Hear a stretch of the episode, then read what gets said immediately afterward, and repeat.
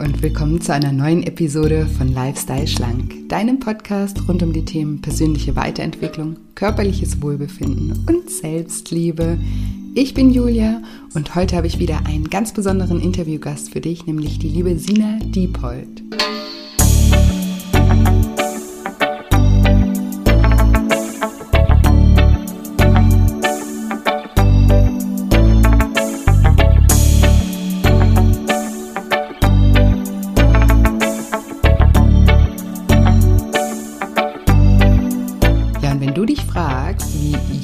Helfen kann, die Beziehung zu deinem Körper und zu dir selbst zu heilen, dann bist du in dieser Episode genau richtig.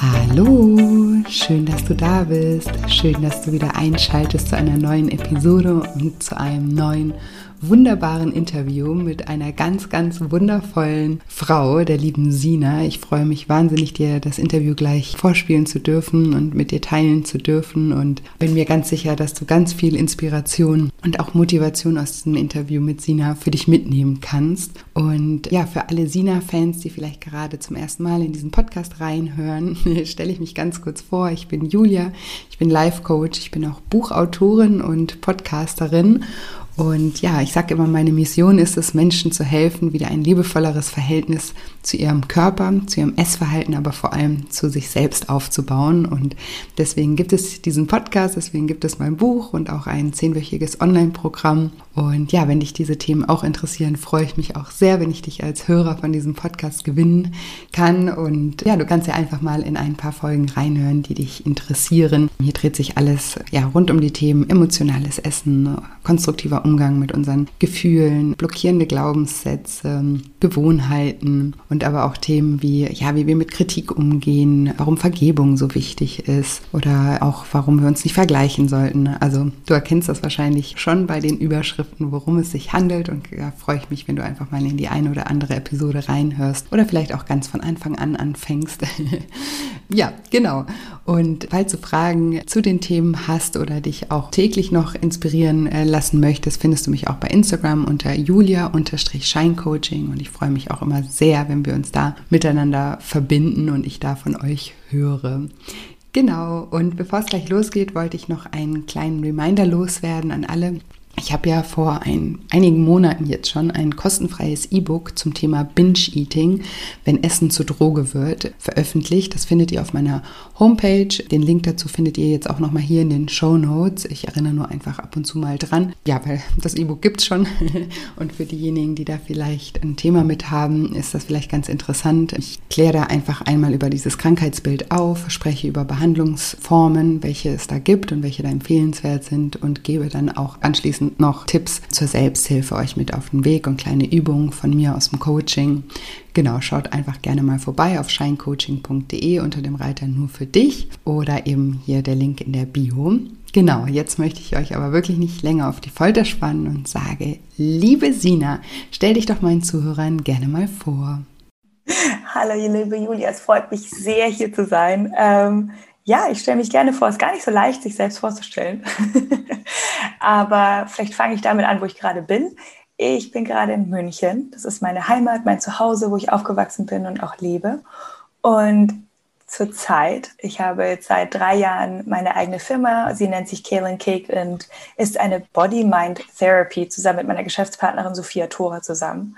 Und was wir eigentlich machen ist, wir bieten Kurse im äh, Bereich Yoga an, Bar, Workout und Ausbildungen. Und ich bin ja großteils Yogalehrerin und eben Gründerin von dieser Firma und komme auch ursprünglich aus dem Bereich Tanz. Ich bin eigentlich ausgebildete Tänzerin, ich bin Sportwissenschaftlerin und mein ganzes Leben lang bewege ich schon Menschen. Also einmal mit irgendwie Kinderturnen, dann irgendwann zum Tanzen, in der Fitnesswelt war ich eine Weile und jetzt eben vor allem meine große Liebe Yoga. Und ich gebe auch Bar. Das ist so Ballett als Fitnessstunde, ist extrem witzig und ähm, macht einfach Spaß, so Vollgas mal auszupowern. Und bin irgendwie so immer auf der Suche nach eben diesem, dieser Balance. Also deswegen heißen wir Kale and Cake, weil es sozusagen der Weg der Mitte irgendwo zwischen Grünkohl und Kuchen. Mhm. Und irgendwo dazwischen ist irgendwie für mich so der Raum, wo wir glücklich sind, wo wir uns annehmen und andere irgendwie auch Raum geben können, eben woanders auf diesem Spektrum zu sein. Und das, das, das bewegt mich, das berührt mich. Und ein anderes Thema, was mich sehr, sehr viel bewegt, ist äh, das Thema Nachhaltigkeit, wie wir mit unserer Umwelt umgehen. Denn für mich hängt das zusammen, wie ich mit mir umgehe. So gehe ich meistens auch mit anderen um und eben auch unserer Mutter Natur. Und alles irgendwie unter dem Schirm von der Yoga-Philosophie. Und ich richte eben mein Leben nach dem, nach dem Yoga aus, also was das mir lehrt und beibringt und hat für mich einfach zu einem sehr erfüllten Leben geführt und liebe es, das einfach weiterzugeben auf verschiedene Wege. Ja, das ist, äh, das bin mal ich so. total schön und auch total ähm, spannend. Ich kenne deine Geschichte schon so ein bisschen, aber vielleicht magst du uns, ähm, magst du die Hörer und auch nochmal mitnehmen, wie bist du denn vom Tanz dann auch zum Yoga gekommen? Also wie war so diese Entwicklung? Ja, das ist eigentlich eine ganz lustige ähm, Entwicklung, weil ja, ich habe jetzt nicht irgendwie Yoga gemacht und fand es geil. Sondern tatsächlich war das so äh, eine sehr langsame äh, Entwicklung und ich habe eigentlich waren so, so Verletzungen und, und also drei Verletzungen mehr oder weniger, die mich da so ein bisschen hingebracht haben. Und ich hatte eben in meiner Tanzausbildung, also ich habe eben eine professionelle Tanzausbildung im zeitgenössischen Bereich gemacht, neben meinem Studium. Ja, ich habe ein bisschen gemeint, das ist eine gute Idee, zwei Sachen gleichzeitig zu machen. Und hatte so da. Balance. Ja, genau. Das war so die Vollgasphase. ähm, aber naja, Mitte 20, gell, da hat man ja. die Energie dafür. Genau, und daraus lernt man ja auch wieder ganz viel. oh ja. Und hatte da schon Yoga auch in meiner Ausbildung und fand es damals aber extrem äh, nervig und anstrengend. Geile Stretching-Class, dieses Geatme ist mir ein bisschen auf die Nerven gegangen, fand ich super anstrengend, dass ich da auch noch drauf achten muss, was eigentlich normal von alleine läuft. Ähm, mhm. Ähm, und dieses Shavasana war eher so, ich gehe mal im Kopf wieder durch, was ich so alles noch an To-Dos habe. Mhm. ähm, und dann, äh, das war einfach dann so auch ein bisschen abgehakt für mich. So, ja, Shea war es, aber mehr ist es auch nicht. Ähm, die Philosophie, das habe ich, glaube ich, einfach nur liebevoll überhört. also dieses, ähm, ja, man wählt ja aus, was man hört. Ähm, und habe da einfach irgendwie, ich weiß nicht, ob du die Sissy-Filme, da muss ich immer an den an den Vater von Franz denken. Das ist so ein bisschen meine Kindheitserinnerungen. Mit der Romy Schneider. Und der hört ja so schlecht. Und dann sagt er einmal zu ihr, er hört halt nur das nicht, was er nicht hören will. genau. So sind wir alle. Genau. Wir alle haben äh, den, den, den äh, Vater vom äh, König Franz in uns drinnen. genau. Ähm, und dann bin ich nach New York gegangen, nach meinen, meiner Doppelausbildung, nach dem Abschluss. Ähm, habe da vor allem getanzt und ein Praktikum gemacht und habe dann aber in New York mich verletzt und habe mir mein Außenband angerissen, so ziemlich am Höhepunkt meiner physischen Fähigkeiten in der Tanzzeit. Mhm. Und es war natürlich extrem, wenn man dann irgendwie in New York ist und der einzige Grund, warum man da ist, um sich zu bewegen und mit den besten Lehrern und besten Studios der Welt in seinem Feld zu üben. Mhm. Und dann hatte ich halt einen Außenbandriss und das dauert halt schon mal sechs Wochen. Und wenn man, und dann auch langsames Aufbauen, und wenn man halt insgesamt nur, sagen wir mal, sechs Monate hat, dann sind sechs Wochen sehr viel. Ähm, und dann war ich natürlich auch erstmal ziemlich verzweifelt, aber gut, ich hatte irgendwie keine Wahl. Äh, nachdem ich dann Grey's Anatomy durchgesuchtet hatte als Therapie, habe ich dann ähm, gesagt, okay, ich kann keine schnellen Bewegungen machen und ich kann nicht so gut auf den Füßen sein. Was kann ich stattdessen machen? Und dann habe ich angefangen, Arm Balances zu machen und so Kopfstand zu üben und habe dann, ähm, als es dann besser ging, bin ich in Yoga gegangen, weil das halt kontrollierte Bewegungen waren. Mhm. Mm, und habe dann immer mehr festgestellt, dass mir das gut tut. Und eben auch diese Arm Balances mir sehr viel Spaß machen, aber immer noch sehr auf dieser physischen Komponente. Aber konnte es dann schon ein bisschen besser annehmen. Und als ich dann zurückkam aus New York, ähm, ja, habe ich dann mich ziemlich in jemanden verliebt und das war dann irgendwie sehr stürmisch und schnell ins Hoch und dann aber dementsprechend auch schnell wieder in ein Tief gefl äh, geflutscht mhm. ähm, und habe halt da äh, mein Herz gebrochen bekommen und das sehr, sehr krass. Also da habe ich wirklich, ja, ich habe Adele gehört rauf und runter und konnte jeden Satz irgendwie nachvollziehen und naja, wie man dann halt so leidet und habe mich natürlich auch da drin gesuhlt und ja, einfach dieses gebrochene Herz. Und der hat nicht in München gelebt, sondern ähm, der hat außerhalb studiert, in einem anderen Land und sollte dann eben nach München kommen. Und ich habe dann festgestellt, wenn, dass ich einfach mich wie so eine Verfolgte fühle und musste einfach nur irgendwie weg von diesem, äh, von dieser Stadt, weil ich irgendwie nicht da sein konnte.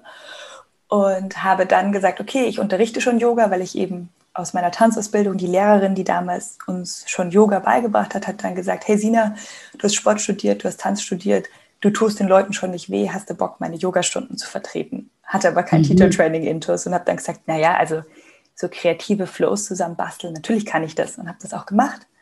Aber habe festgestellt, dass irgendwie Yoga, ähm, dass ich gerne so ein Teacher-Training machen würde Mhm. Mm, und habe dann eben gesagt, boah, das ist ja das Perfekte. Ich will nicht in dieser Zeit eben diese zwei Monate in München sein, sondern ich will irgendwie weg im August. Ähm, Bali habe ich gehört, ist geil. Ubud ist mir zu spirituell. Ach ja, am Meer gibt es noch eine Stadt, die heißt irgendwie Canggu, da gibt es sowas auch. Mhm. Ich habe das alles in Google eingegeben, habe irgendein Teacher-Training rausgesucht, ähm, was ich nicht mal, glaube ich, fertig durchgelesen habe, weil ich mhm. bis paar Tage, nachdem ich schon auf Bali war, erst festgestellt habe, dass es nicht Vinyasa Karma heißt, sondern Vinyasa Krama und dass es zwei sehr verschiedene Sachen sind. oh, geil. Es war dann so, oh, doch was anderes. Bin dahin, wollte auch die ersten zwei Tage irgendwie abbrechen, ähm, habe aber dann mir gedacht, naja, einen Monat alleine auf Bali rumhängen ist auch blöd, der Flug ist ja schon bezahlt, jetzt ziehe ich es halt irgendwie durch. Und habe da plötzlich ähm, ja, das war wirklich so das Klischee wie aus Eat, Pray, Love, so ungefähr, diese totale transformierende Erfahrung mit mir selbst auf Bali, mit diesem Yoga. Hab plötzlich Sachen haben sich freigesetzt, die ich, wo ich hängen geblieben bin. Ich habe Dinge erkannt, die ich nie erkannt habe. Und da ist dann diese Liebe für Yoga entstanden, diese, dieses Wow, das Leben ist so viel mehr und ich habe plötzlich Sachen erkannt, die ich irgendwie gefühlt habe, zehn Jahre und länger nicht erkannt habe, die vielleicht meine Eltern mir dauernd gesagt haben, die dann immer, wenn ich sie angerufen habe und ich ihnen erzählt habe, was denn nicht alles der, der Philosophielehrer und der Yogalehrer gesagt hat und meine Mama so, ah, oh, Maisina, das sagen wir dir schon ein paar Jahre, aber gut.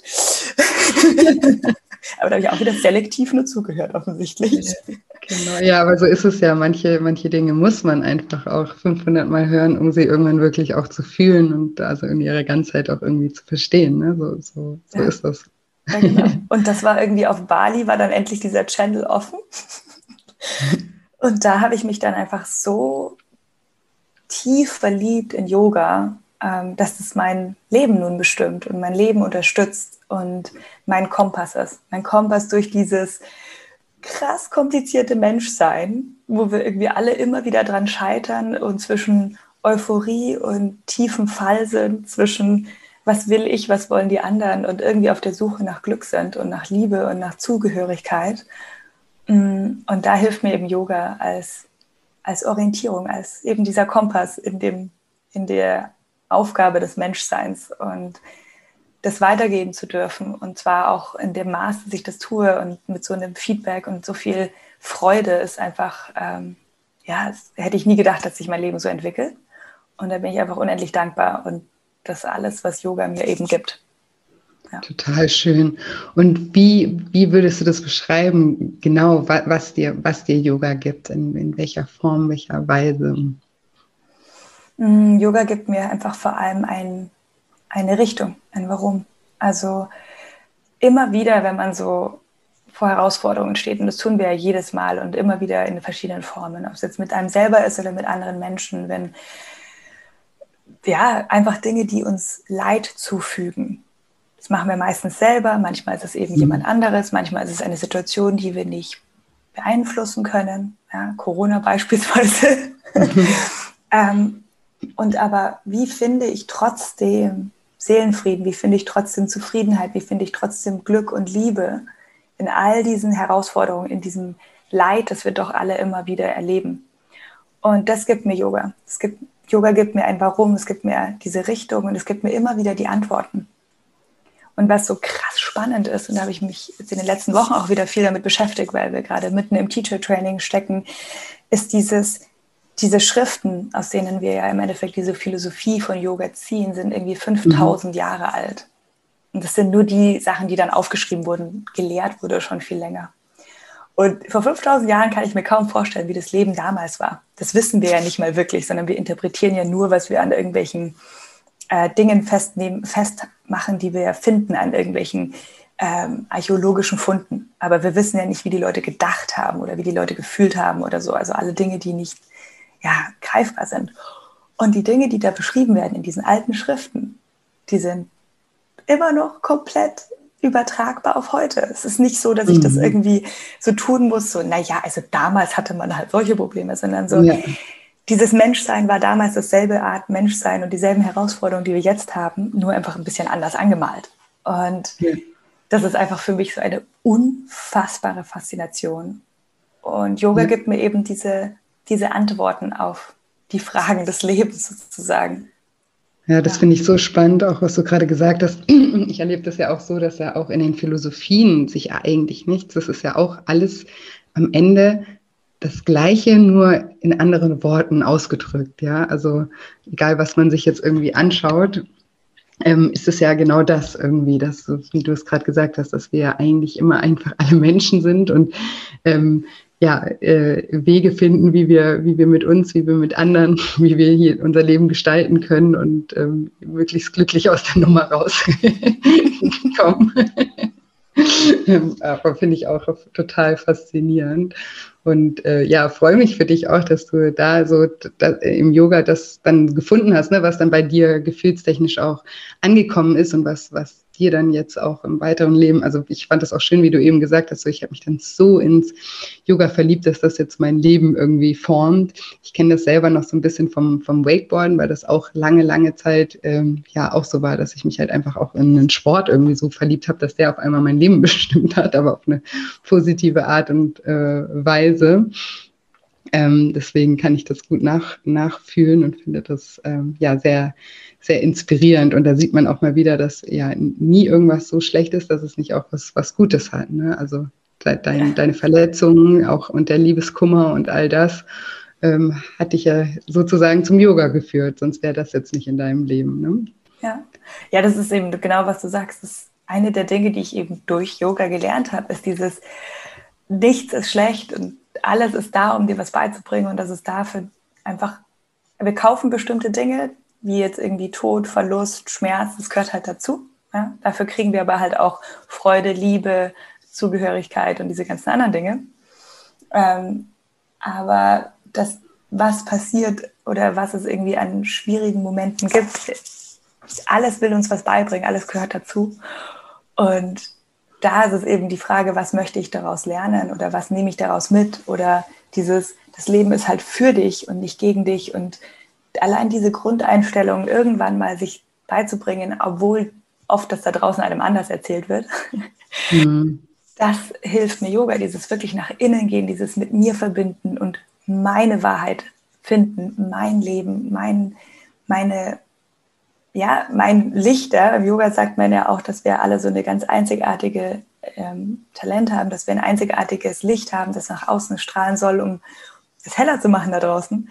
Und das zu erkennen und das zu leben und das vor allem in sich selber wahrzunehmen, das ist nicht so leicht. Und da hilft eben die Praxis. Und das ist ein Weg. Und wie du sagst, es gibt auch viele andere. Yoga ist halt einfach nur wahnsinnig ganzheitlich, alt mhm. und halt hat halt sich bewährt, wenn seit über 5000 Jahren Leute etwas machen und das hat sich schon so lange jetzt mhm. durchgezogen. Es ist ja wie so, wenn man sagt, okay, es gibt irgendwie einen Trend, zurzeit gibt es den Hula-Hoop-Trend. Wenn der sich 5000 Jahre gehalten hat, ja, dann her damit. Aber Yoga hat sich einfach, ist so der krasseste Trend, der einfach schon so lange so unfassbar gut funktioniert. Dann ähm, ist es einfach klug, daran anzuknüpfen und zu sagen, okay, ja. was kann ich davon lernen? Ähm, und Definitiv. Und wie würdest du diese Verbindung, weil was ich an Yoga toll finde, ist, dass du hast es am Anfang gesagt, du, am Anfang war das eher was Physisches äh, für dich und die spirituelle Seite davon hast du eher ausgeblendet. Ähm, und das hat sich ja irgendwann mal auch gewandelt, ja, aber ich finde es gerade am Yoga so schön, dass es ja eigentlich beides vereint, weil wir sind ja auch, also das sage ich auch in meinen Coachings, wir sind ja nicht irgendwie nur unser Körper oder wir sind ja nicht nur unser Geist, sondern wir sind einfach wir und beides gehört genau zu gleichen Anteilen auch an uns. Und oft fokussieren wir uns dann eben auf das eine und auf das andere. Und ich finde im Yoga, soweit ich das beurteilen äh, kann, ähm, ja, das ist eine, das verbindet eben beides. Wie würdest du diese Verbindung beschreiben für, für Menschen, die jetzt vielleicht auch noch nicht so viel über Yoga auch wissen? Mhm. Ja, genau. Also voll schön dieses Verbinden. Also Yoga übersetzt, also das Wort Yoga übersetzt heißt Einheit. Und mhm. Das, das kann man. Ja. Makes sense. ja, weil es geht eben um verschiedene Arten von Einheit. Also einmal diese Einheit äh, von eben Körper und Geist. Also dass wir erkennen, dass das nichts getrenntes ist. Und ich meine, das ist ja so spannend, das sind ja so philosophische Aspekte, die ja schon öfter angeschaut wurden und dann aber auch wieder aufgelöst wurden. Es wurde ja eine Zeit lang getrennt, der Körper und der Geist. Mhm. Und mittlerweile ist es aber auch wieder so, dass wir wissen, dass das eben einfach ähm, verbunden ist. Und dann eben auch die Einheit sozusagen mit sich und den anderen, also diese Art von Einheit, also dass wir erkennen, dass wir nicht getrennt sind, weil was uns so viel Schmerz und Leid zufügt, ist ja, dass wir uns getrennt fühlen. Also ich bin alleine, diese ganzen Glaubenssätze, wo wir glauben, dass nur wir die haben, also dieses Ich bin nicht genug oder mhm. die Schmerzen, die ich gerade fühle oder so, also dieses Alleine sein ähm, mhm. ist ja ein wahnsinnig schwierig oder dieses Ich habe keinen Sinn, also ich habe keinen, es gibt keinen Grund, warum es mich gibt. Mhm. Und das sind ja Dinge, wenn wir uns plötzlich komplett isoliert fühlen und eines unserer Grundbedürfnisse ist, dass wir uns zugehörig fühlen. Und Yoga möchte dir das halt in dieser Tiefe beibringen, also dieses, dieser spirituelle Ansatz, dass du Teil eines großen Ganzen bist und daher alleine schon einen wichtigen Bestandteil hast zu diesem großen Ganzen. Und dann eben auch dieses, was du gesagt hast, dieses Körper-Geist-Verbindung. Und wie, wie fühle ich das? Naja, das kann man ganz, da gibt es also ganz spannend, wie man das in seinem Körper nachfühlt. Also wenn wir sagen mal, okay, ähm, es gibt die im Yoga die stehende Vorwärtsbeuge. Also ich stehe auf meinen Füßen und klappe mich halt nach vorne. Das schaut bei manchen Leuten aus, dass sie eben den Boden berühren können und einmal den Kopf zwischen den Beinen durchstrecken. Und dann bei manchen schaut es halt eher aus, dass sie so versuchen, irgendwie kilometerweit von dem Boden weg und zerren und ziehen da nach unten. That's me.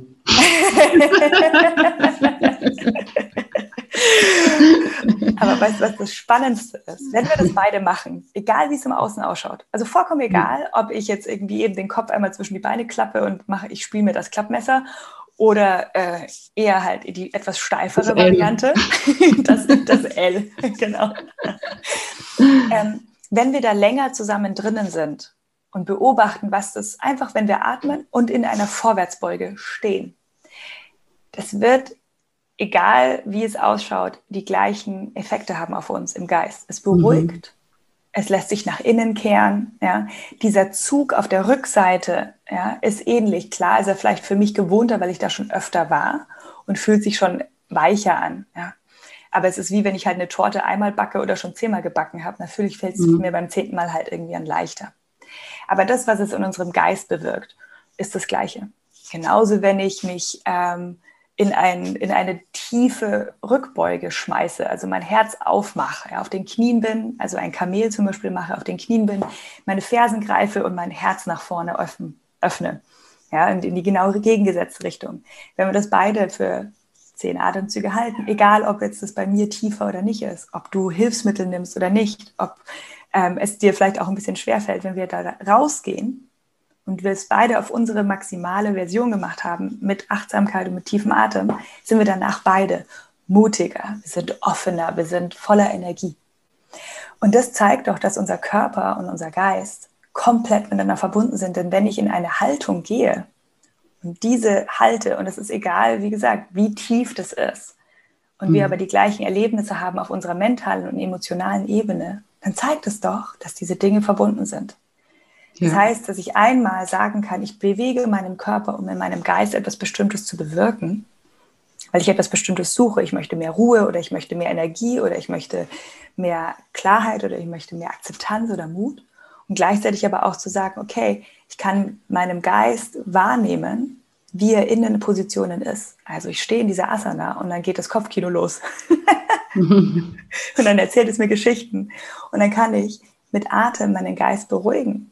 Und sozusagen so kann man mit den beiden Einheiten spielen, weil sie verbunden sind und sich gegenseitig beflügeln und sich gegenseitig unterstützen und eine Einheit irgendwann kreieren. Denn wenn mein Geist mit meinem Körper ähm, zusammenspielt und ich das verstehe, dann bin ich ja auch in mehr Frieden. Also wenn mein Kopf mir nicht die ganze Zeit sagt, du bist nicht schön genug, du kannst das nicht, ähm, du bist sowieso alleine, keiner mag dich, mhm. dann ist das natürlich auch nicht etwas, wie ich in diesem Leben wirklich glücklich werde, sondern wie kann ich diese Sachen beobachten und dann mache ich Yoga auf der Matte. Das heißt, ich bewege mich, ich versetze mich mit dem Körper in Situationen, die unangenehm sind. Es gibt zum Beispiel Utkatasana, dieser Stuhl, dieses ich setze mich nach unten.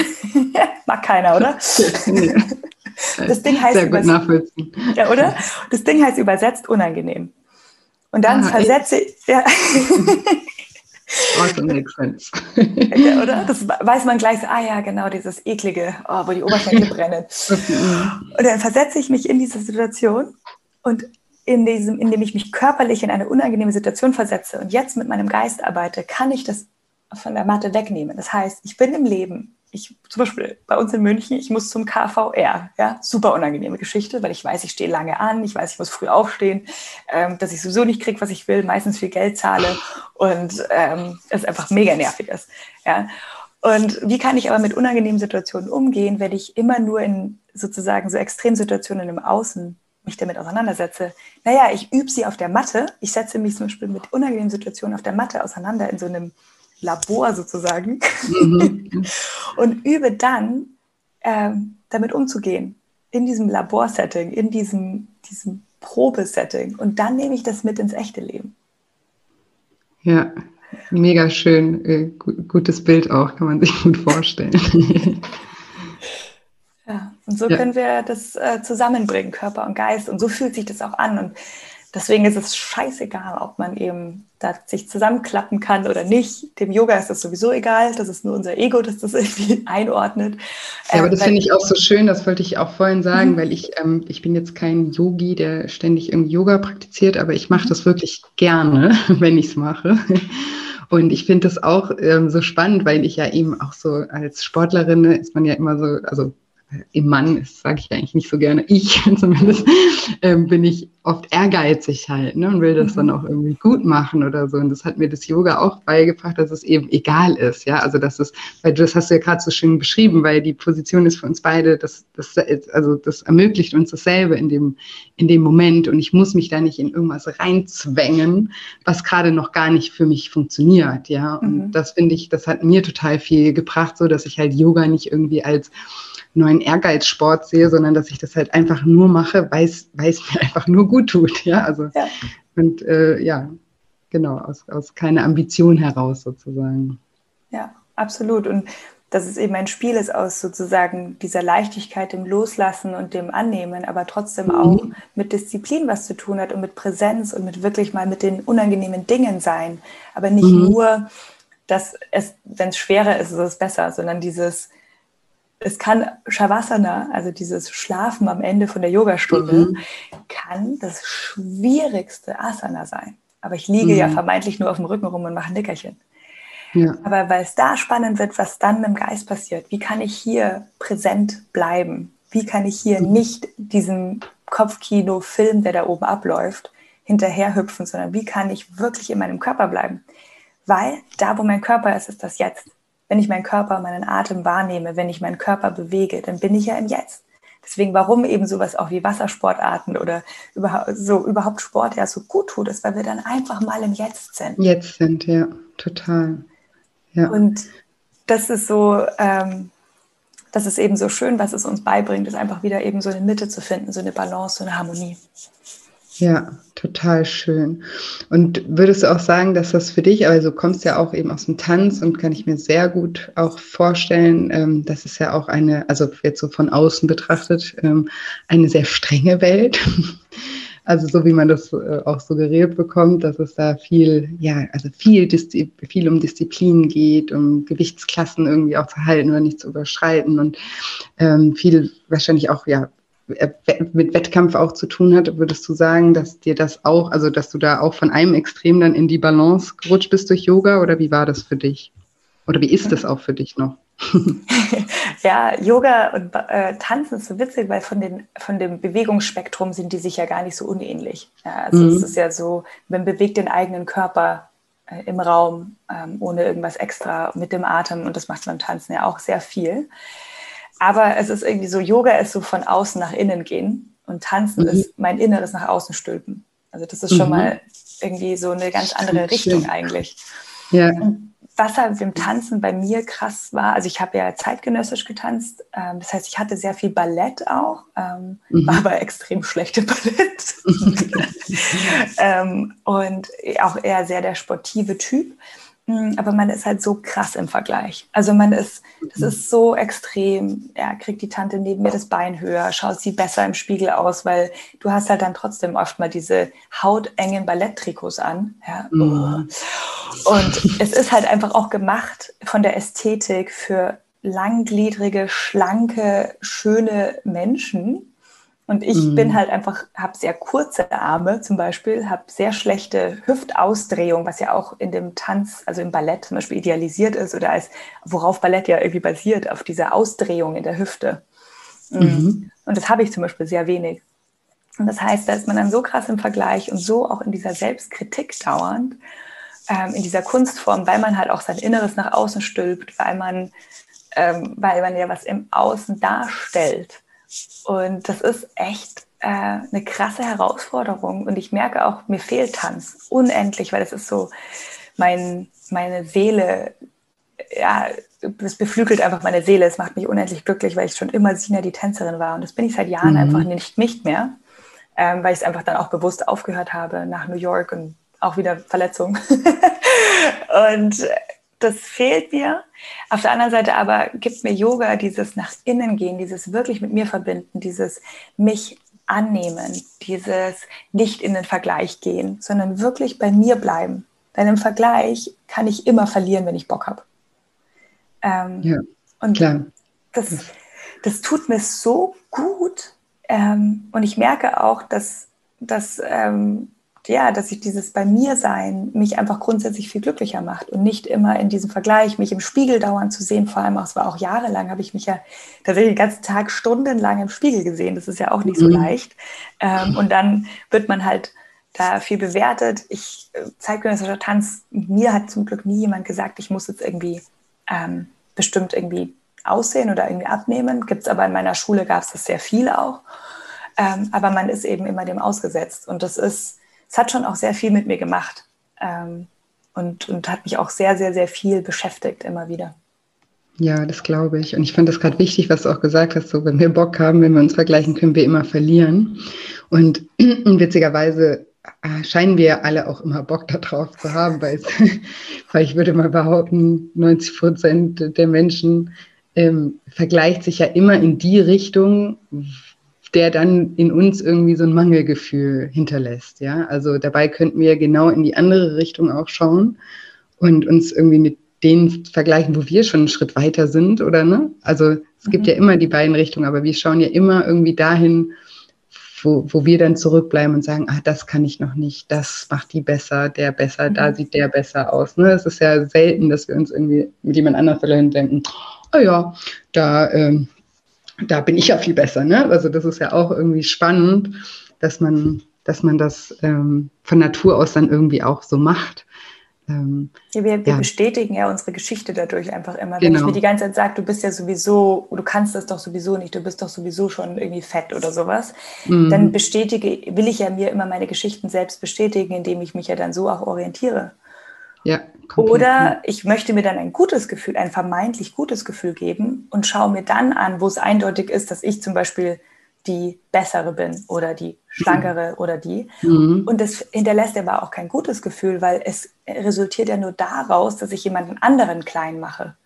Mhm, das, das heißt, ja. bei beiden Geschichten gehe ich mit einem Scheißgefühl raus. Entweder weil ja. ich mich selber klein gemacht habe und mich scheiße fühle, oder weil ich jemand anderes klein anders. gemacht habe. Und das ist doch auch kein schönes Gefühl, jemanden im Gedanken oder auch es gibt ja auch jemanden, die das irgendwie sagen, aber einfach nur überhaupt zu denken, so, ich baue meinen Selbstwert auf, auf dem Rücken von jemand anderen, indem ich die Person klein mache. Und das ja. ist irgendwie, ja, das ist halt tragisch, weil wir dann, das, das ist ja auch nichts, was ähm, im Innen uns aufrechterhält. Ja. Sondern es ist ja auch immer im Außen orientiert. Das heißt, dieses Außen ist ja sowieso eben, wir können es uns ja so hinschieben, wie es uns glücklich macht. Ich kann mich ja. mit, dem, mit dem Millionär, mit der Yacht ähm, äh, vergleichen und dann sehen, was für ein armes Mäuschen ich bin, weil ich irgendwie eine Dreizimmerwohnung in München habe Oder ich vergleiche mich mit, ähm, wo ich irgendwie äh, in Burkina Faso war und da die Kids halt einfach, wenn die äh, ein Spielzeug haben, haben sie viel. Ja? Ich kann mich in beide ja. Richtungen orientieren. Aber das ändert ja, das Lustige ist, es ändert ja nichts an meiner Situation, dass ich Situation. in meiner Dreizimmerwohnung ja. wohne, sondern mhm. einfach und in dieser Unzufriedenheit in mir. Ja. Ich ordne sie irgendwo ein.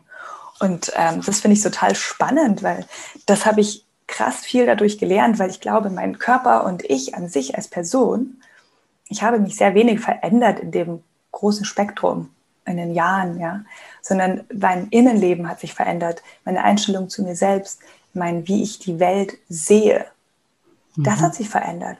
Wenn ich, glaube ich, die Bilder von früher anschaue, wie ich irgendwie damals aussah, klar, ein bisschen jünger oder so, aber im Endeffekt zu dem, wie ich jetzt mich sehe ähm, und wie ich mich einordne oder wie ich bin, also ich habe auch Freunde von damals, die sagen ja nicht, dass ich jetzt ein total anderer Mensch bin. Wäre auch eine Möglichkeit, bin ich aber nicht.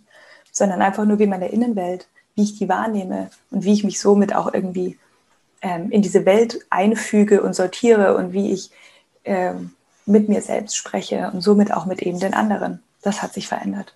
Und ja. ähm, das finde ich total krass und da passt sich tatsächlich dann auch immer irgendwie auch alles andere dazu an. Ähm, ja. ja. Klar, weil man ja dann natürlich auch wieder andere Entscheidungen trifft, als man die normalerweise äh, getroffen hätte, ne? wenn man mit sich selber noch an einem anderen Punkt stehen, stehen würde oder noch andere Überzeugungen äh, in sich tragen mhm. würde. Und das heißt, du hattest auch mit deinem Körper, das hast du ja gerade schon so, so angedeutet, auch, auch, also durch Tanz, durch diesen Vergleich, ähm, würdest du sagen, da hast du dich, also war das Thema Körper einfach, hast du den auch phasenweise auch abgelehnt oder mochtest einfach auch nicht, wie du, wie du aussiehst?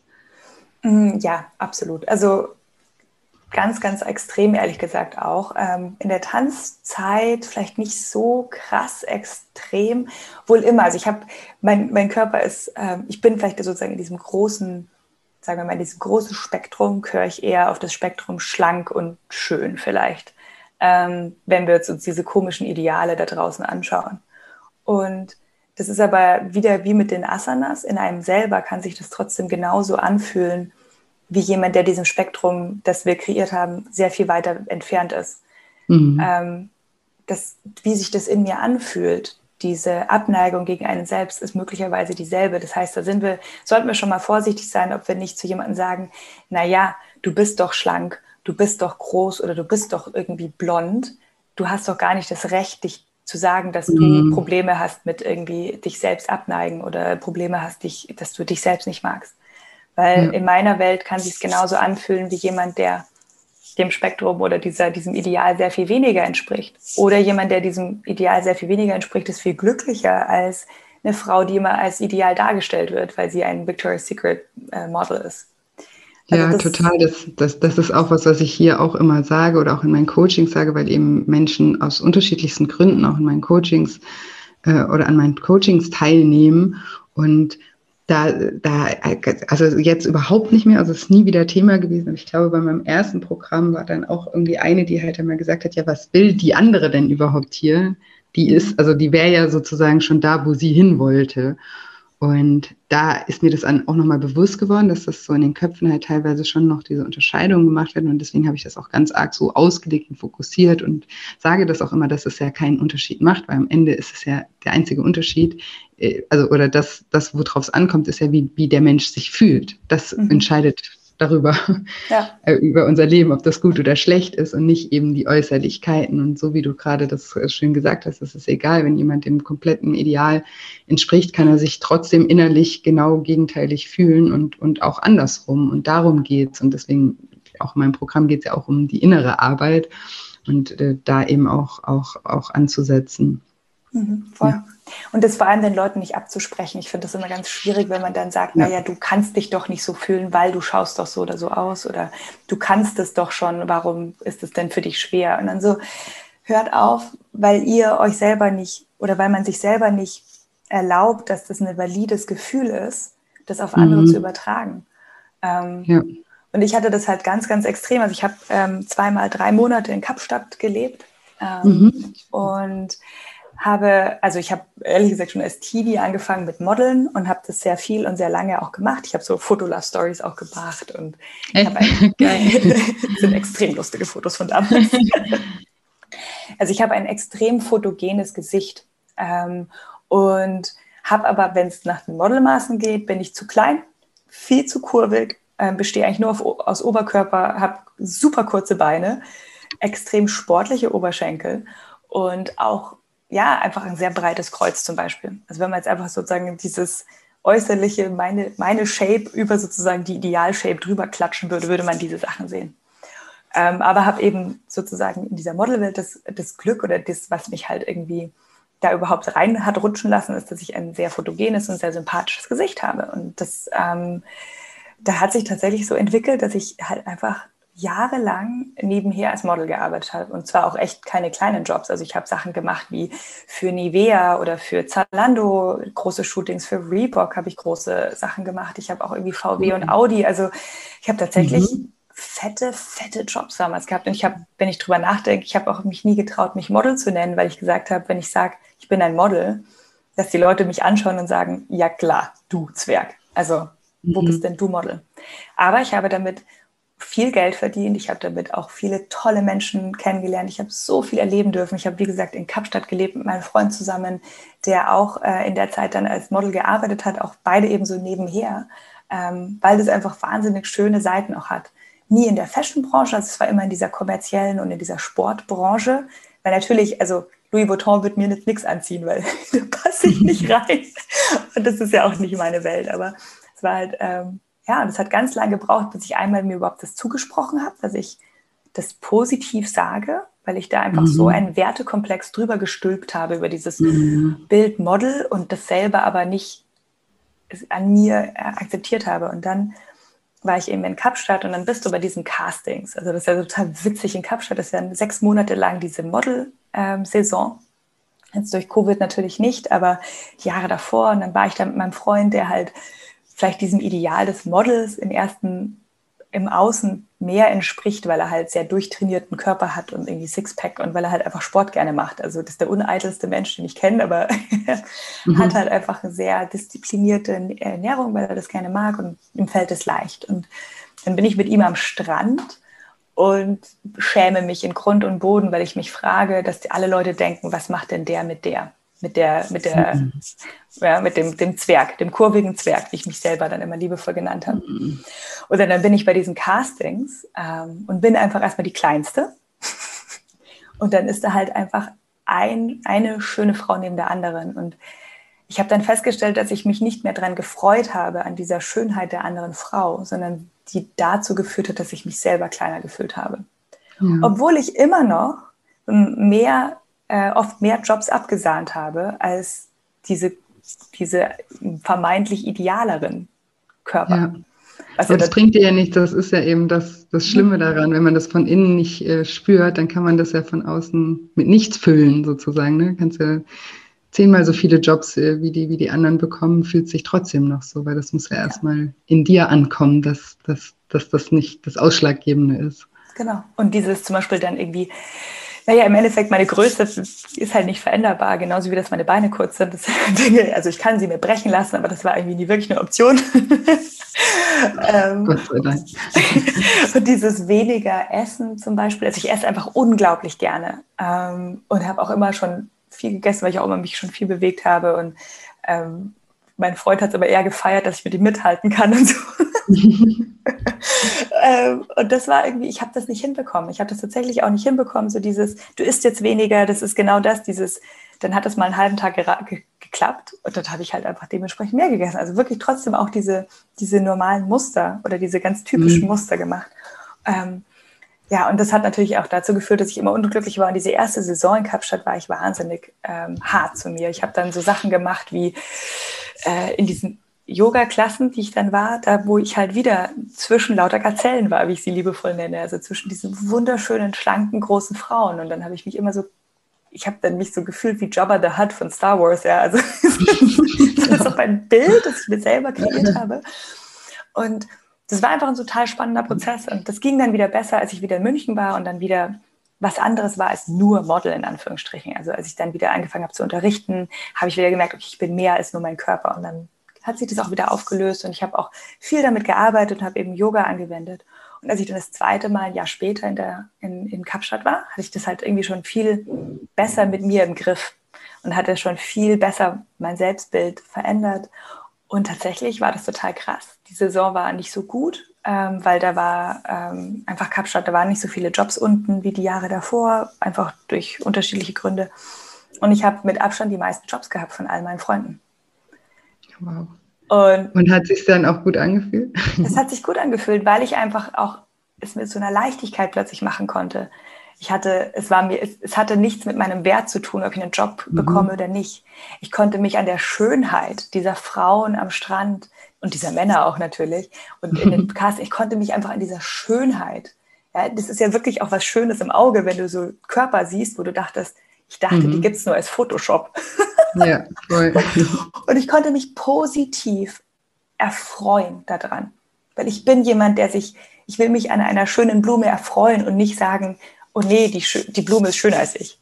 Sondern ja. ich möchte da sein und diesen Raum für andere halten und zu sagen, so, ich feiere es, dass du gesegnet wurdest mit diesen langen Beinen, die ich jetzt irgendwie als schön interpretiere. Ja? ja. Noch ob, abgesehen davon, ob das jetzt was ist, was ich gelernt habe oder tatsächlich schön ist. Und oder an deiner der Symmetrie deine, deiner, deines Gesichts möchte ich mich erfreuen, weil, ja, so.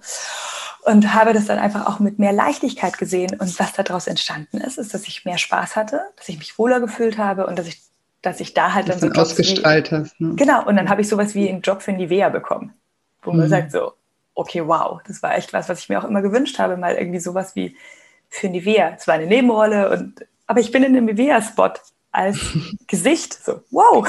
Gleich. sehr, sehr kurz auf jeden Fall. Aber ich wurde darauf angesprochen. Und das ja, ist cool. so, das war so meine Reise da irgendwie auch. Und natürlich. Aber das finde ich so spannend eben. Das ist ja auch wieder das, ne, wenn es dann bei dir, also ich würde würd gleich gerne nochmal ähm, darauf eingehen, auch wie dir da vielleicht auch das Yoga geholfen hat, da die, die Balance reinzubringen oder mehr Gelassenheit auch reinzubringen.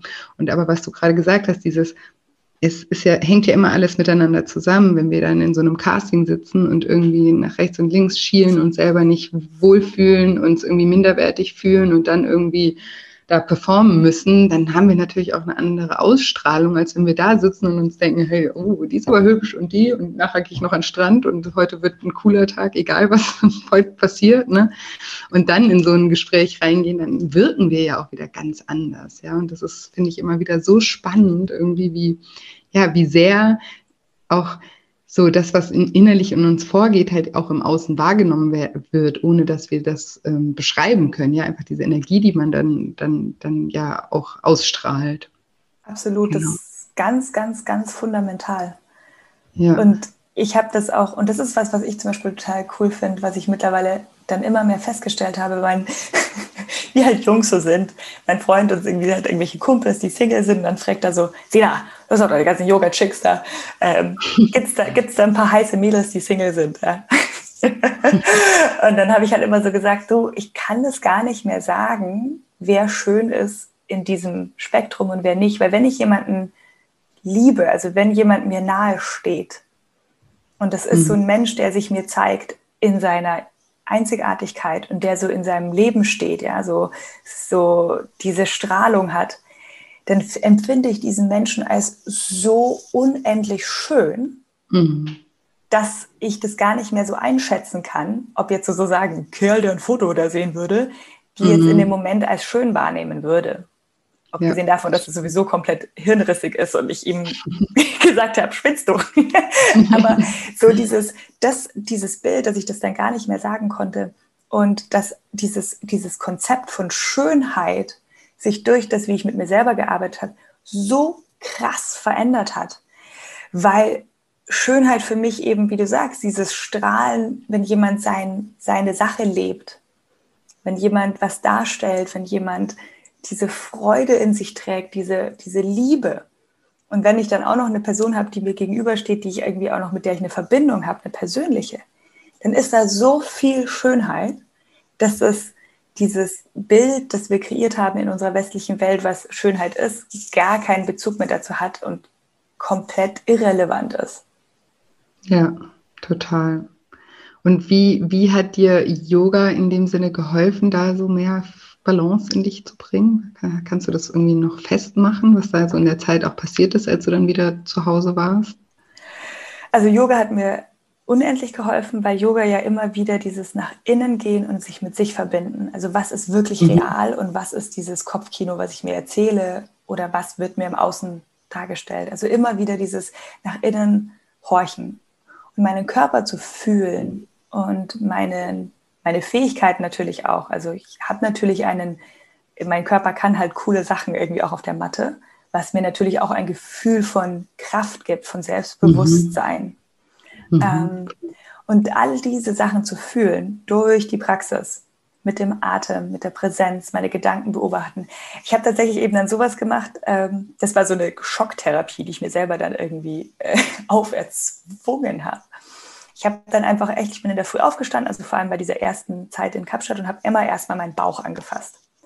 Weil mhm. ich halt gesagt habe, so, äh, hier Speckschwarte und äh, so ein bisschen Bäuchlein. Weil ich halt einfach auch irgendwie gern esse und ich bin halt der Typ, wenn ich keinen Sport mache, und so esse, wie ich gerne esse, dann würde ich eindeutig zunehmen. Mhm. Ja. Also ich bin auch nicht jemand, der leicht abnimmt oder ich nehme eher schnell zu. Ähm, also mein, mein, mein Körper speichert schnell. Was eigentlich total geil ist, weil mein Körper hat einen super Überlebensmechanismus, ähm, der einfach sagt, speichern, wenn was da ist, weil ich will, dass es dir gut geht. Gut. Und dann ähm, habe ich echt in diesen Yoga-Stunden bin ich hingegangen und habe mich gezwungen, bauchfrei Yoga zu machen. Ähm, und habe mir in dieser Präsenz, also auf der Matte, wo ich in dieser Präsenz war, habe ich mich gezwungen und musste wirklich sozusagen jedes Mal mich ertappen, wenn ich wieder an meinen Bauch gefasst habe. Jedes Mal ertappen, wenn ich mir wieder sage, du Fetti. Jedes Mal wieder mich ertappen, wenn ich in der Vorwärtsbeuge mich als fett finde, weil ich halt dann mein Bauch sich natürlich zusammenrollt, weil das halt, mhm. das macht er. Das heißt, ich habe dann diese Matte genommen mit dem Wissen, dass das der Ort ist, wo ich achtsamer bin mit mir, wo ich präsenter bin, wo ich in so diesem Laborsetting bin habe mich sozusagen dem ausgesetzt, was das triggert, anstatt dass ich dann da die gemütlichen weiten Klamotten anziehe oder die, wo ich mich mhm. wohlfühle, habe ich mich sozusagen unwohler gemacht und habe dann in diesen Momenten immer wieder die Mantren, die ich mir so selber sage, so du bist schön, du bist wertvoll, du bist genug, mm, du bist stark, du bist voller Liebe, ja, du kannst das, immer wieder mir gesagt, um mich sozusagen dann zu ertappen, wenn ich dann am Strand liege, wo es noch viel schwieriger ist, das umzusetzen, wenn dann eben diese schlanke Dame an mir vorbeiläuft und ich dann an meinem Bauch runterschaue. Ähm, habe ich mich so trainiert. Das war dann irgendwie so ein bisschen meine, meine Reaktion darauf. Plus eben mich immer ähm, als mehr wahrnehmen. Das hat mir Yoga auch krass ge gegeben. Also, dass ich mich, dass ich mehr bin als mein Körper, dass ich mich als mehr wahrnehme, als diese Sina, die nicht nur ihr, ihre Hülle ist, sondern die irgendwie mutig ist und die positiv ist und die Fähigkeiten hat, wie dass sie andere Leute begeistern kann, die ähm, ja irgendwie anderen ein gutes Gefühl geben kann und mich einfach mal da, die irgendwie auch andere Hobbys hat als irgendwie halt nur den Körper. Und das ist so spannend und das ist ja auch die Sine, die am Ende den Nivea-Job bekommen hat, ne? Genau. Also das ist so, also die, der Teil von dir ist dann, ne, abgesehen von dem, deinem Äußeren, war ja dann der Teil, der, der die, den Job dann bekommen hat, weil du die ja wieder ausgestrahlt hast, die da in dir drin ist. Das finde ich so cool irgendwie. Ich habe auch eben schon gedacht, ich frage dich abschließend nach noch ein paar Tipps und ich fand das jetzt aber gerade, was du gesagt hast, alles so toll, weil das sich auch komplett damit ergänzt, was du ja auch am Anfang über Yoga gesagt hast. Also du bist ähm, willentlich sozusagen in diese unangenehme Situation reingegangen, dass, indem du bauchfrei trainiert hast und ähm, da auch hingeguckt hast und das auch mal ausgehalten hast und dir dann da bewusst äh, Mantren vorgesagt hast, so dass du das dann im wirklichen Leben, so wie du vorhin gesagt hast, das war dann sozusagen dieser Übungsplatz, äh, das äh, äh Studio, wo du, wo du, wo du mental das schon mal trainieren konntest, dass du halt in Situationen das dann auch wieder abrufen äh, kannst. Also das finde ich richtig cool. Und das ist ja das, was du vorhin auch mit dem, wie heißt nochmal die Hocke? Utkatasana. Utkatasana auch beschrieben hast. Ne? Ähm, mhm. Ja, sehr, sehr, sehr schön. Und das mit sich mit eben sich bewusst zu machen, wer man eigentlich ist, dass man ja nicht diese Hülle ist. Es vereint ja auch wieder das, was, was Yoga ja auch ist, ne? dass, mhm. dass das beides zusammenbringt, dass man eben ja nicht nur die Hülle ist, sondern die Person, die, die da drin ist. Super, super, super schön. Und ich habe dich ja. aber, glaube ich, unterbrochen. Und Ach, super gerne noch hören, was, was, du noch sagen wolltest. Ich war nur gerade voll in diesen Gedanken. Ja, nee, ich, ähm, was ich halt auch irgendwann festgestellt habe, was ich in Kapstadt dann natürlich auch noch mal krasser war, ist, ich war in Kapstadt. Also ein unfassbar schöner Ort, also natürlich auch ein sehr dunkler Ort. Ähm, das ist ja nicht mhm. immer nur alles schön dort. Es hat ja auch sehr viel Dunkelheit, dieses Land und diese, dieser Ort. Aber im Endeffekt mhm. war ich mit meinem Freund, ja, den ich so sehr liebe, in dieser, am Strand, in der Sonne, drei Monate, hey, viert, viert, viert die Leben, kaum Verpflichtungen, irgendwie von Casting zu Casting rennen, in den Tag reinleben, äh, lecker essen, Freunde. Ich meine, wie geil bitte. Was für ein Geschenk ist das denn? Und womit beschäftige mhm. ich mich? Dass ich irgendwie mein Bauch nicht flach genug ist. Mhm. Und das hat mich so vereinnahmt, dass mhm. das natürlich auch so einen Schleier über diese Zeit dann irgendwo mhm. gelegt hat. Und wenn ich am Morgen aufstehe, als erstes meinen Bauch fasse, dann mir Gedanken mache, was darf ich jetzt essen, obwohl wir halt einfach in so, man kann ja in Kapstadt so exorbitant geil essen gehen. Mhm. Und dann mhm. irgendwo zwischen, erlaubt dir das, was mein Freund dann immer gesagt hat, Sina, spinnst du? Natürlich isst du jetzt das, keine Ahnung, die geilen Nudeln mit der Sahnesoße, wenn dich das glücklich macht. Weil er da halt mhm. einfach krass rational und krass cool auch ist und das eben zelebriert und mm, und dann aber auch dieses schlechte Gewissen, was damit kam und dieser dauernde Kampf, den ich mit mir selber geführt habe in der Zeit, mhm. anstatt zu sagen, weißt du was, wie schön ist diese Zeit. Und ich mochte, ich habe dann irgendwann gesagt, ich will das genießen.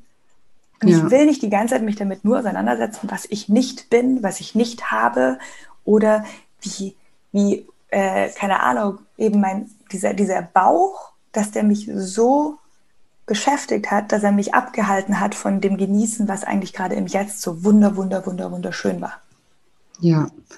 Ach, da bin ich auch dankbar, dass du das auch sagst, weil das, ich, da erkennen sich jetzt wahrscheinlich so viele Hörer drin, dieses ständige Gedankenkreisen, ja, dass es irgendwie, dass man eben, dass es so vereinnahmt ist, sich mit der Thematik, ne, also wenn man sich nicht einmal wirklich damit auseinandersetzt und da irgendwie versucht, wirklich auch willentlich Frieden zu schließen und Frieden schließen heißt eben nicht jetzt die nächste Diät äh, zu machen, um dann irgendwie kurz abzunehmen und dann kurz vielleicht eventuell zufrieden zu sein. Wahrscheinlich eben auch nicht, weil das Gefühl sich innerlich auch nicht einstellt, wenn wir nur im Außen was verändern und dann wieder in diesen Kampf zu ziehen. Und das ist ja, also ich erlebe das ja so oft, das ist, das ist ein jahrelanger Kampf, den da viele Menschen äh, mit sich, mit sich führen. Und ich finde es toll, wenn man da, klar, das ist ja auch ein Prozess. Ich weiß nicht, wie es dir heute geht, ob du da immer jetzt mit dir im Reinen bist oder ob es da auch mal wieder Momente gibt, wo du, wo du merkst, äh, ja, jetzt komme ich hier, könnte ich wieder aus der Balance geraten oder wie, wie ist das bei dir mittlerweile? Ähm, also sagen wir mal so, das fand ich für mich einen ganz wichtigen Schritt, dieses von, sagen wir mal, es ist ein hartes Wort, aber Selbsthass. Also meine Oberschenkel mhm. habe ich einfach, seit ich ein Kind bin, also fand ich schrecklich, weil ich habe einfach sehr mhm eher voluminöse Oberschenkel. Mhm. Ähm, ich habe die, mein, seitdem ich jung bin, seitdem ich ein Teenie bin und mich mit sowas auseinandersetze, habe ich die also einfach abgestoßen innerlich und fand es einfach irgendwie, habe immer, mir immer gewünscht, ich hätte andere Beine. Und wenn ich das aber jetzt irgendwie 5, 10, 15, 20 Jahre lang mache, mhm. dann ist es natürlich zu Selbstliebe, also dass ich diese Oberschenkel vielleicht sogar liebe, ein mhm. richtig, richtig langer Weg. Deswegen waren es für mich ja. so dieses, diese von diesem Abneigen zu erstmal eher in so Schritte gehen, so erstmal einfach mal nicht, nicht also erstmal Neutralität dazu schaffen. So dieses ja. Akzeptanz, Neutralität oder einfach auch erstmal sagen, so, okay, es ist jetzt nicht mehr komplett schlimm, sondern wie kann ich es überhaupt umformulieren? Hey, die mhm. sind stark und nicht, sie sind fett. Ja. ja. Ähm, und das ist einfach bei bestimmten Aspekten in meinem Körper ist Liebe da, bei bestimmten Aspekten meines Körpers ist eine Akzeptanz da und ein Annehmen, ein positives. Mm, aber es ist kein Aspekt meines Körpers mehr da, den ich irgendwie hasse oder den ich ja. ablehne. Und das ist natürlich, vor allem zyklusbedingt, auch immer wieder Phasen, ja, dass ich das natürlich mich irgendwie in der Früh aufstehe und mir denke, Alter, was ist denn da heute los? Ja, fühle mich super aufgebläht, irgendwie ja, wieder, wieder der kleine kurvige Zwerg. Ähm, Und wenn ich das aber dann fühle, dann zieht mich das nicht mehr so runter, sondern ich habe so einen, so einen Humor damit im Endeffekt mittlerweile. Weil ich einfach sage, naja, ich habe sowieso besser, heute ist er wurscht, ich habe sowieso Besseres zu tun. Oder ähm, ja, das ist halt so. Oder ich schaue eben in meinen Zyklus und stelle dann fest, ach so, du kriegst morgen deine Tage. Ja, das ist ja was ganz anderes.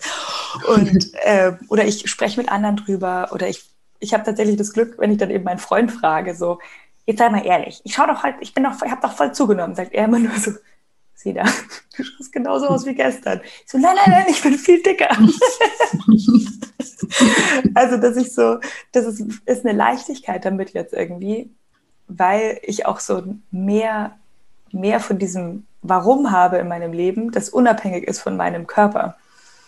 Und das ist, deswegen ist es einfach auch leichter, aber es ist nicht weg, aber es ist, keine Ahnung, von den, sagen wir mal, es waren früher irgendwie zehn Punkte, dann habe ich jetzt noch einen übrig, dass es mich immer wieder äh, doch auch beschäftigt, aber halt nicht mehr so runterzieht, nicht mehr so tief zieht, nicht mehr so beschäftigt.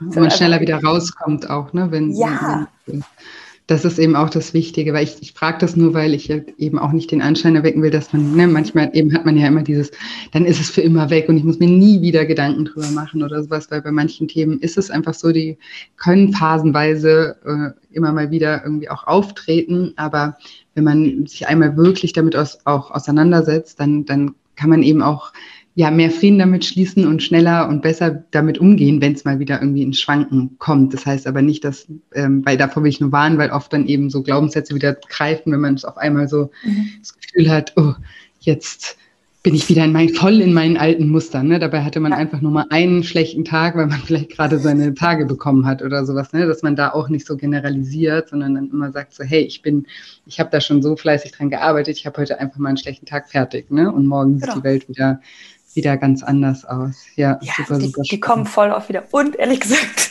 bereite ich mich innerlich darauf vor. Ähm, ich möchte mal Mama werden und hoffentlich klappt das auch, schauen wir mal. Und mein, um mich herum sind ganz viele Frauen, die einfach gerade Kinder haben, Kinder kriegen, schwanger sind und so weiter. Und das ist natürlich nochmal eine ganz andere Herausforderung für uns Frauen an unseren Körper. Und eben, dass der sich halt krass verändert und dass der halt dann eine Zeit lang nicht so ähm, nutzbar ist, wie wir es gewohnt sind. Ja, so. Und da ich einfach auch so ein bisschen Respekt davor habe, dass es halt bestimmte Dinge wieder ähm, so eine Unzufriedenheit, obwohl ich mir sage, also ganz ehrlich, wer einen Mensch produziert hat, ist für mich einfach schon mal eine Göttin. Ja, das ja. ist das Krasseste, was ein Körper kann. Ähm, aber da eben so im Hinterkopf dieses, ich weiß, dass wenn solche Herausforderungen kommen oder eine sehr stressige Zeit, wo ich dann wieder wochenlang mhm. abends doch mehr Süßigkeiten esse. Ich liebe nämlich abends viel zu essen und abends sehr viele Süßigkeiten zu essen. Und dann mache ich das halt wieder ein paar Wochen mehr. Natürlich ist dann vielleicht auch irgendwie, bin ich ein bisschen schwibbeliger als sonst. Aber dann blicke ich zurück und kann sagen, naja, Sina, du hattest auch eine harte Zeit. Gut, dann schaust du jetzt mal, dass du ein paar Tage wirklich Ruhe kriegst, dass dein Stresslevel wieder runterfällt, weil ich Stress esse gerne und dann, ähm, dann habe ich, und dann plötzlich zwei, drei Wochen später und ich habe diesen Verlauf schon ein paar Mal durchgemacht, dann fühle ja. ich mich plötzlich nach zwei Wochen wieder wohl, weil ich sage, ach ja, du hast jetzt nicht mehr so viel Stress. Ah, deswegen hast du nicht die ganze Zeit dich übergegessen, weil das ist deine mhm. Reaktion auf die Angst, dass du nicht genug Energie hast für deine ja. späteren Dinge. Und schon warst du irgendwie mehr in der Harmonie, in der Balance, weil du auch darauf geachtet hast, dass du Pausen einlegst.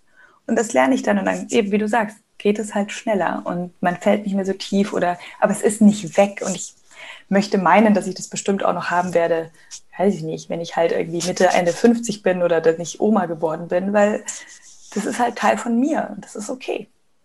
Ja, voll schön. Und vielen, vielen Dank, dass du da auch so offen drüber redest. Ähm, ist ja, also ist ja nicht selbstverständlich.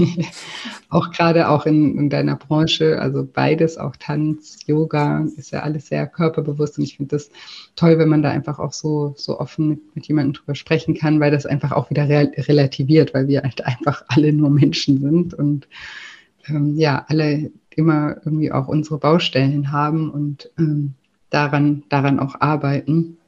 Und danke, danke, danke, dass du uns hier auch so einen tollen Einblick auch in, in dein Leben und in, in, in, in Yoga gegeben hast. Ähm, war super, super spannend und hat mir total viel Freude gemacht. Und ich bin mir ganz, ganz sicher, dass äh, meine Hörer auch ganz viel aus der Folge äh, an Kraft äh, schöpfen können, an Motivation auch haben äh, oder aus Motivation ähm, rausziehen können, auch an sich zu arbeiten und eben, dass es auch immer, ja, Lösungen wieder gibt und dass eben der Punkt aber eigentlich immer ist, so dieses nach innen gucken und da anfangen zu arbeiten und dass der Körper und die Seele, dass wir einfach eins sind und als Team auch irgendwie agieren müssen. Das ähm, fand ich auch oder habe ich zumindest auch nochmal aus dem Gespräch mit dir mitgenommen. Und ja, bedanke mich jetzt ganz, ganz herzlich. Und ja, wünsche dir auf jeden Fall auch noch eine schöne, äh, schöne Woche. Und ähm, sag, sag uns doch aber zum Schluss auch bitte, bitte gerne nochmal, wo dich meine äh, Hörer überall finden können. Also jetzt ist ja gerade auch ein bisschen eine sonderbare Situation mit ähm, Corona. Du hast ja eigentlich auch ein Studio. Erzähl uns doch da nochmal kurz, kurz was drüber. Mega gerne. Also danke für diese Worte. Das äh, freut mich natürlich sehr. Und ich freue mich, dass meine Ehrlichkeit da hoffentlich irgendwie auch beiträgt zu anderen. Ähm, dass es ihnen besser geht. Das ist erstmal immer meine Stimmt. höchste Prämisse von allem, was ich teile, ist, ich möchte jemandem ein gutes Gefühl geben. Ähm, ja, und das mache ich über alle meine Cellos. Also ich bin natürlich auf Instagram sehr aktiv unter meinem Namen Sina Diepold. Ich habe eben Kale and Cake, äh, mein Studio, und da machen wir ähm, aktuell und auch auf Dauer äh, Online-Livestreams und On-Demand. Also man kann mit mir auf der ganzen Welt jetzt Yoga machen, also die Vorteile eben Nein. natürlich auch. das heißt, ob man jetzt eben auf Teneriffa gerade rumtingelt oder in München lebt, man kann mit mir jetzt auf jeden Fall überall auf der Welt Yoga machen. Ähm, ich habe ganz regelmäßig Kurse und eben auch ein ganzes Programm. Also wir haben nicht nur ich, sondern eben meine Geschäftspartnerin, mein Lehrer Simon und ganz fantastische Lehrerinnen, ähm, die alle von Herzen eben das teilen, was sie so beschäftigt. Ich habe eben auch meinen eigenen Podcast, Kale and Cake, wo ich über diese Thema Balance und Yoga spreche. Ähm, ein Buch rausgebracht, das heißt Yoga Flow Balance, wo es eben auch um so Yoga Flows geht und habe auch ein Self-Care Journal äh, vor zwei Monaten rausgebracht. Das ist ein bisschen untergegangen in meiner Welt. ja, und da äh, überall freue ich mich natürlich mega, wenn jemand Lust auf Yoga hat oder auf die Philosophie und auf Bewegen, auf ähm, Atmen. Und man braucht auch nur einen Körper und Atmen um Yoga zu machen. Mehr braucht man nicht. Perfekt. Und ich packe natürlich auch alle Links in die Show Notes und schaut auf jeden Fall äh, bei Sina vorbei und lasst euch da weiterhin inspirieren und motivieren. Vielen, vielen Dank, liebe Sina. Danke dir, liebe Julia. Ciao. Und jetzt hoffe ich wie immer, dass dir diese Folge gefallen hat und dass du ganz viel aus dem Interview mit der lieben Sina für dich mitnehmen konntest. Ich fand, das war ein wunderschönes Gespräch mit einer wirklich, ja, so von innen heraus strahlenden Persönlichkeit. Hat wirklich Spaß gemacht, mit Sina zu sprechen und ich hoffe, diese Energie hat sich auch dich als Hörer übertragen und die Folge hat dir gefallen. Wenn die Folge dir gefallen hat oder wenn generell auch dieser Podcast dir gefällt, dann freue ich mich wirklich immer von ganzem, ganzem Herzen, wenn du mir eine positive Bewertung hinterlässt. Und ansonsten freue ich mich auch immer sehr, wenn wir uns bei Instagram miteinander connecten. Ihr findet mich, wie gesagt, unter julia-scheincoaching und ich versuche jeden Tag euch bei Instagram mit inspirierenden Posts zu motivieren. Mache auch jeden Tag eine kleine Story Reels mache ich. Ab und zu gibt es auch Interviews in Form von einem IGTV mit auch tollen Personen, so ähnlich wie hier im Podcast. Deswegen kommt super gerne auch bei Instagram rum. genau. Und wie ich eingangs schon gesagt habe, denkt dran, ich habe dieses kostenfreie E-Book über das Thema Binge-Eating. Wenn Essen zur Droge wird, könnt ihr euch kostenfrei downloaden. Und ansonsten bleibt mir nicht mehr viel zu sagen, außer dass ich euch wie jede Woche eine wunderschöne Woche voller neuen Möglichkeiten wünsche und mich schon ganz doll auf nächste Woche Dienstag freue. Macht's gut, bis bald, eure Julia.